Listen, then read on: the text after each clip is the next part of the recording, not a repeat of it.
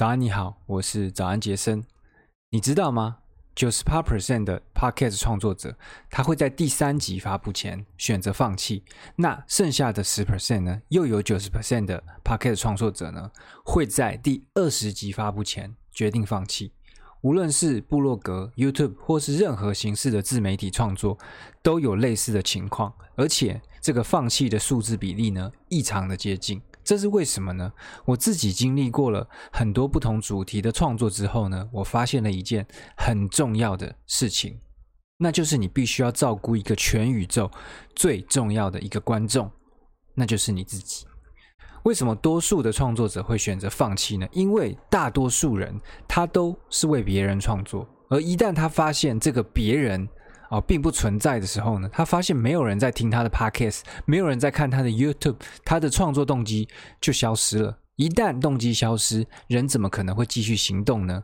但大多数人不知道，这个别人不存在，其实只是一个暂时的状态。任何的素人创作者，他都一定必须要经历过这样的阶段，就是没有人在听他的东西，没有人在看他的内容。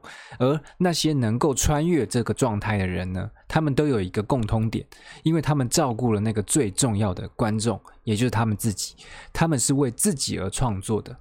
什么叫为自己的创作？就是他们追随自己的好奇心，他们解决自己遇到的麻烦，他们记录自己度过的旅程。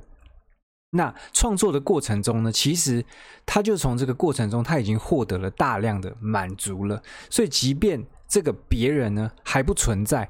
他的这个内在动机依旧是很强悍的嘛？那这样子的一种创作者呢，他才能够啊坚持创作，不间断的创作，始终如一的创作，然后直到有一天啊，他被别人看见，那别人还以为他是爆红，其实不是，他就是一直不断不断的啊为自己啊在创作。那你可能会问，那为别人创作不是很重要吗？其实为别人创作是非常非常的重要的。如果你希望这是一个啊能长久持续的一个商业模式，就是你希望创作会是你未来能长久继续做的一件事情的话呢，啊，创作出别人想要的东西呢，这个是创作者的宿命，也是你必须要一直去啊追寻的一件事情。